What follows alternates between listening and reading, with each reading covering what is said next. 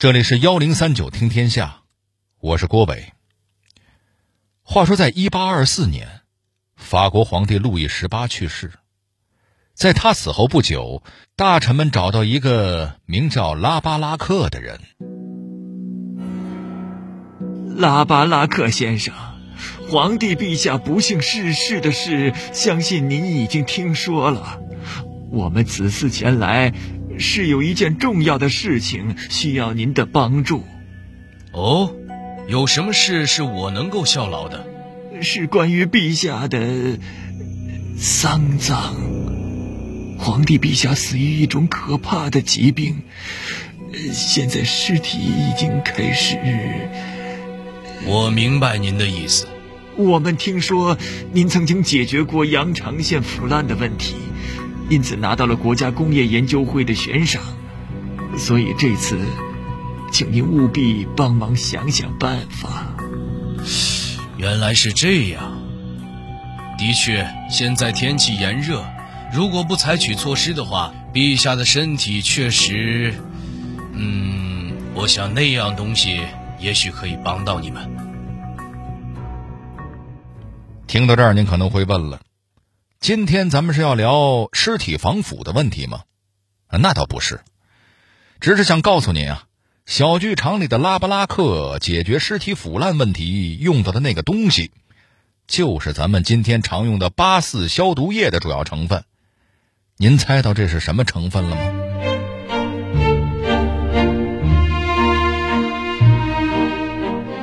为什么说八四消毒液的前身来源于纺织业？这种可以消毒的成分是被谁发现的？从防腐到消毒，多少科学家对它费尽了心思。八四消毒液的名字从何而来？幺零三九听天下，郭伟和您聊聊八四消毒液背后的故事。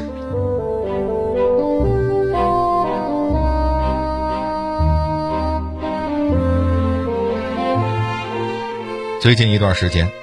消毒这件事儿成为大家伙关注的焦点，而在消毒液这个大家族里边，咱们老百姓最熟悉的朋友，除了酒精，那就得数八四消毒液了。这种消毒液的味儿确实有点刺鼻，但架不住人家产量大，价格便宜，消毒效果也不错。那它到底是怎么诞生的呢？首先。咱们先来讲讲八四消毒液的有效成分。它之所以能够起到杀菌消毒的作用，主要归功于里边有一种名叫次氯酸钠的成分。但您肯定想不到，这次氯酸钠最开始是被用在纺织行业上的。原来，十八世纪末那会儿，近代工业还没有诞生，棉花、羊毛一类的原材料织成布匹，颜色并不是纯白色的。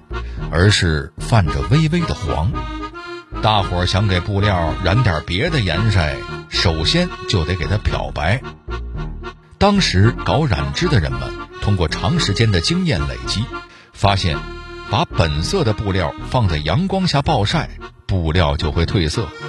这是因为阳光中的紫外线有比较强的氧化作用，能氧化掉布匹的本来颜色。但是这种暴晒的方法不确定性太强，您想啊，一年出大太阳的天满打满算能有多少天呀？这紫外线强弱根本没有办法人为控制，而且布料放在露天场所，万一忽然间刮风下雨，那损失可就大了。暴晒漂白的法子，将染织行业活生生的搞成了一个靠天吃饭的行当，衣服的成本也连带着降不下来。大伙儿都迫切的想找到一个方法，能够稳定的将布料漂白。而在这个时期，一个叫克劳德·贝托莱的人孤身来到巴黎。他出生在一个贫苦家庭，靠着刻苦学习拿到了都灵大学的医学学位。在两百年前那会儿，大学生可比今天的博士生都金贵。然而，贝托莱并不满足现状。为了接受更多的教育，他一头闯进了当时最有名气的医生的研究所。当时的贝托莱几乎身无分文，也没有谁的推荐信，整个人啊像是个不怕死的叫花子一样。但你别说，那个医生还真被他这股子劲儿给打动了。他不仅把冒失的贝托莱留了下来，悉心教导，还帮助这个学生谋了个体面的差事。这吃饭的问题解决了，又有好老师教导，贝托莱开始潜心研究氯气。氯气是一种黄绿颜色的气体，味道那是相当刺激。它在18世纪被人们发现，那会儿的科学家就已经察觉到，把氯气溶解在水中，制成溶液。撒在像纸张、蔬菜、花花草草这些东西上，都可以让它们永久褪色。按理说，这种溶液是可以拿来做布料漂白的，过程只需要几个小时。那为什么当时的人还要把布料拿到大太阳地底下晒呢？这是因为这种溶液的化学性质极不稳定，只要有点光照就开始分解，典型的给点光亮就发散。而做布料的漂白工作又很难保证在黑暗无光的条件下完成，这还不如天上的太阳靠谱呢。贝托莱决心改变这一状况，他经过反复实验，终于发现前人将氯气加入到烧碱溶液里得到的一种黄绿色的液体更为实用。这种液体不仅漂白能力强，而且性质较之前的溶液稳定多了。是大批量漂白的理想助手。说到这儿，相信您已经猜到了，这种液体就是次氯酸钠，也就是咱们今天的主角——八四消毒液的有效成分。只不过在两百年前，它是以漂白剂的身份亮相登场的。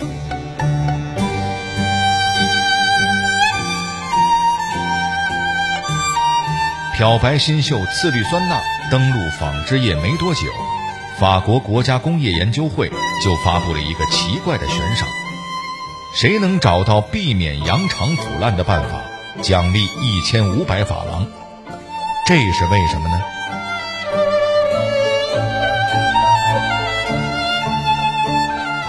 这羊肠，顾名思义就是羊的肠子。当时的人们发现，挑选出生七八个月的小羊羔的肠子。刮去脂肪及其他组织，取最里层的黏膜处理后，能够拧成一种特殊的线。这种线的弹性极好，很快被聪明的人们发掘出了各种用途。比如说，世界上第一支网球拍就是用羊肠线制作而成的。后来，网球界开发过很多人造线，都打着媲美羊肠线的旗号。但是直到今天，还有一些顶级运动员沉迷于羊肠线带来的手感。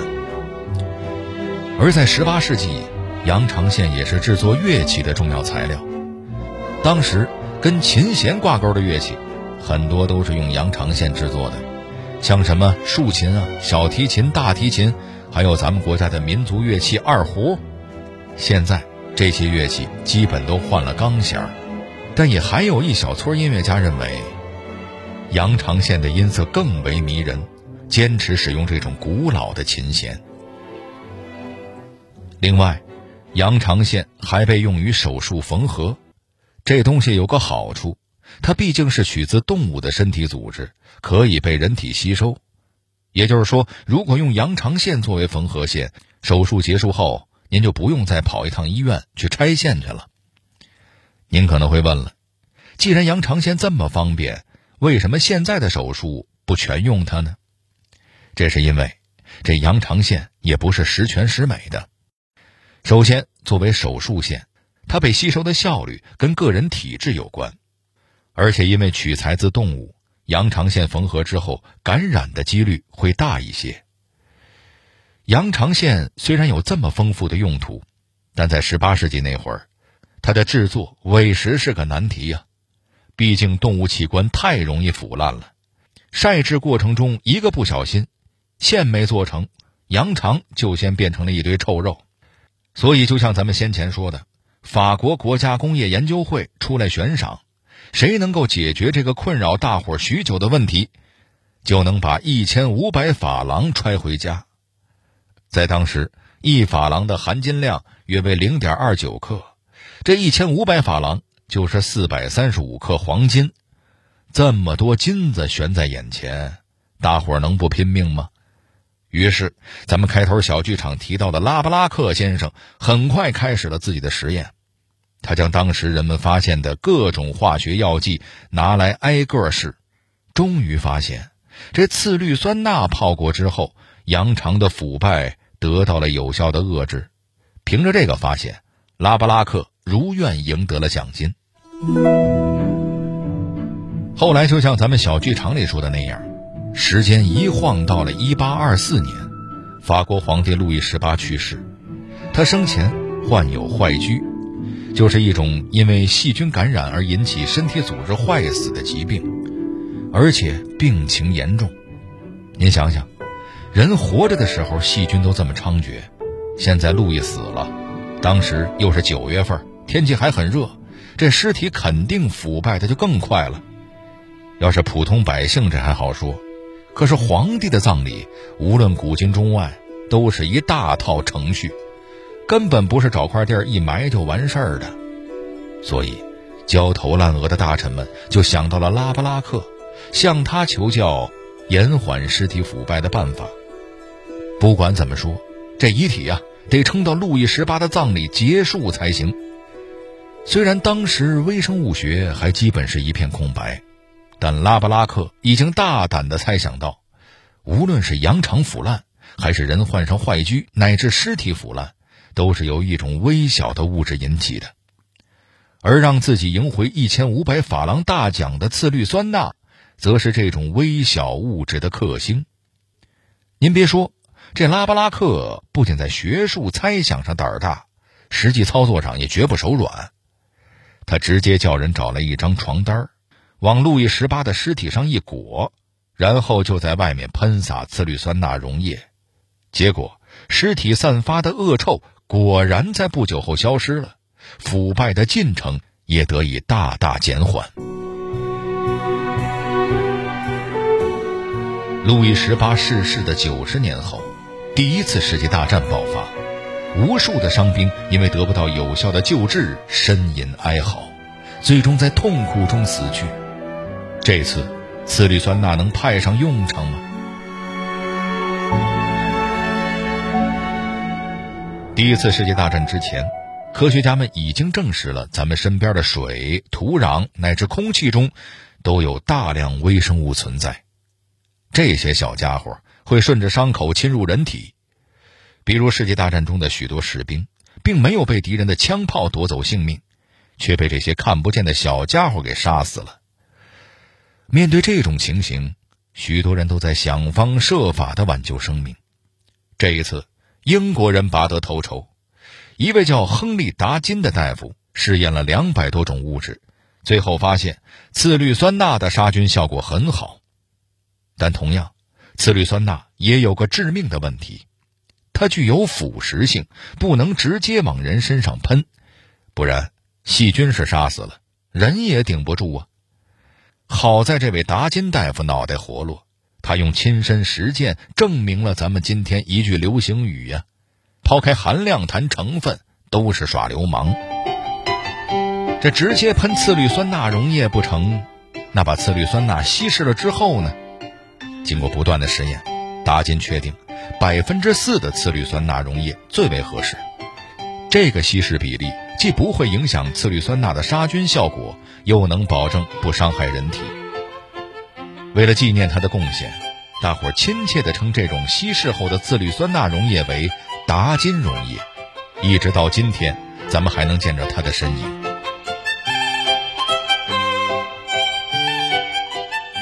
介绍完了八四消毒液的主要成分，咱们再把目光回到这种消毒液本身。为什么在中国它会被叫做八四消毒液呢？干嘛不叫八五八六消毒液呢？有些朋友可能会说了，这八四啊是巴氏杀菌法的巴氏的音译。关于巴氏杀菌法，咱们上期介绍巴斯德的时候已经说了，那是一种消毒食物的方法。这种方法既可以保留食品的风味，又能杀灭细菌，延长保质期。可是您敢用八四消毒液往食物上喷吗？所以说，这八四和八四完全就是两码事。其实八四消毒液之所以叫八四，理由也特别简单，因为啊，人家是一九八四年生产出来的，就是这一年，北京第一传染病医院，也就是今天的地坛医院的前身，研制出了一种以次氯酸钠为有效成分的消毒液，用来对付肝炎病毒。结果后来大家伙越用越发现呀，这种消毒液不仅杀灭肝炎病毒很有一手。各种地方的消毒都可以胜任，于是八四消毒液很快走进了千家万户，成为了咱们生活工作中的好帮手。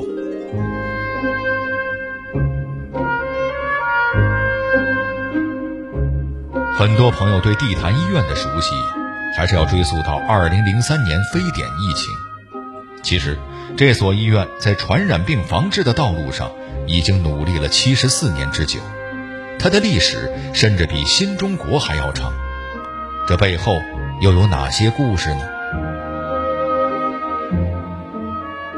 一九五二年，《人民日报》曾经收到过一封读者来信，里面是一位叫汤慧云的姑娘对地坛医院的感谢。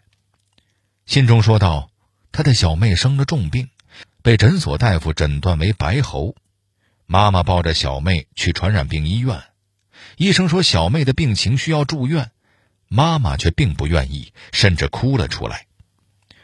原来，汤慧云的小弟弟就是死在旧社会的医院里。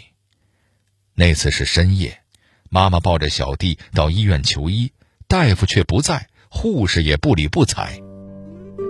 然而这一次，传染病院的大夫却耐心地劝说汤慧云的妈妈，把孩子留在这里。他们能够随时替他治疗。如果抱回去，不但小妹的性命不保，还要传染给其他孩子。汤慧云的妈妈一番挣扎之后，终于同意把小妹留在医院。结果只用了一个星期，小妹就完全康复了。大夫还知道汤慧云的母亲带其他两个孩子到医院里打了白喉预防针。这件事。是新中国医史地坛医院工作的一个缩影。在千千万万这样的医生的努力下，像白喉这样在旧社会夺走无数生命的传染病，渐渐离我们远去了。不仅如此，早在四十年前，地坛医院就建立了疫情报告制度。您可能想不到，当时传染病人一旦确诊，医院就会要求他们填写传染病报告卡，各地社保科、卫生院收到报告卡的二十四小时内，就会上门看望患者，并且采取隔离、消毒等措施。八四消毒液研制成功之后，地坛医院也曾派出专人去工厂、宾馆、食品生产作坊指导大伙儿这种消毒液的正确使用方法，给老百姓带来了不少便利。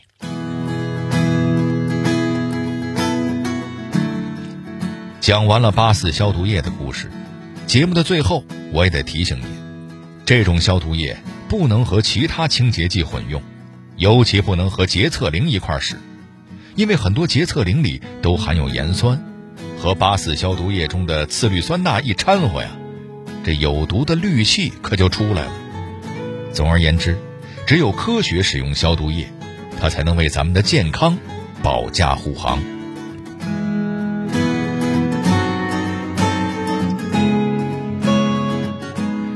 好了，这里是幺零三九听天下，我是郭伟。最后，我代表节目编辑秦亚楠、程涵，小剧场配音田阳、陈光，感谢您的收听。另外如果您想和我们交流互动收听往期节目欢迎关注新浪微博和微信公众号幺零三九听天下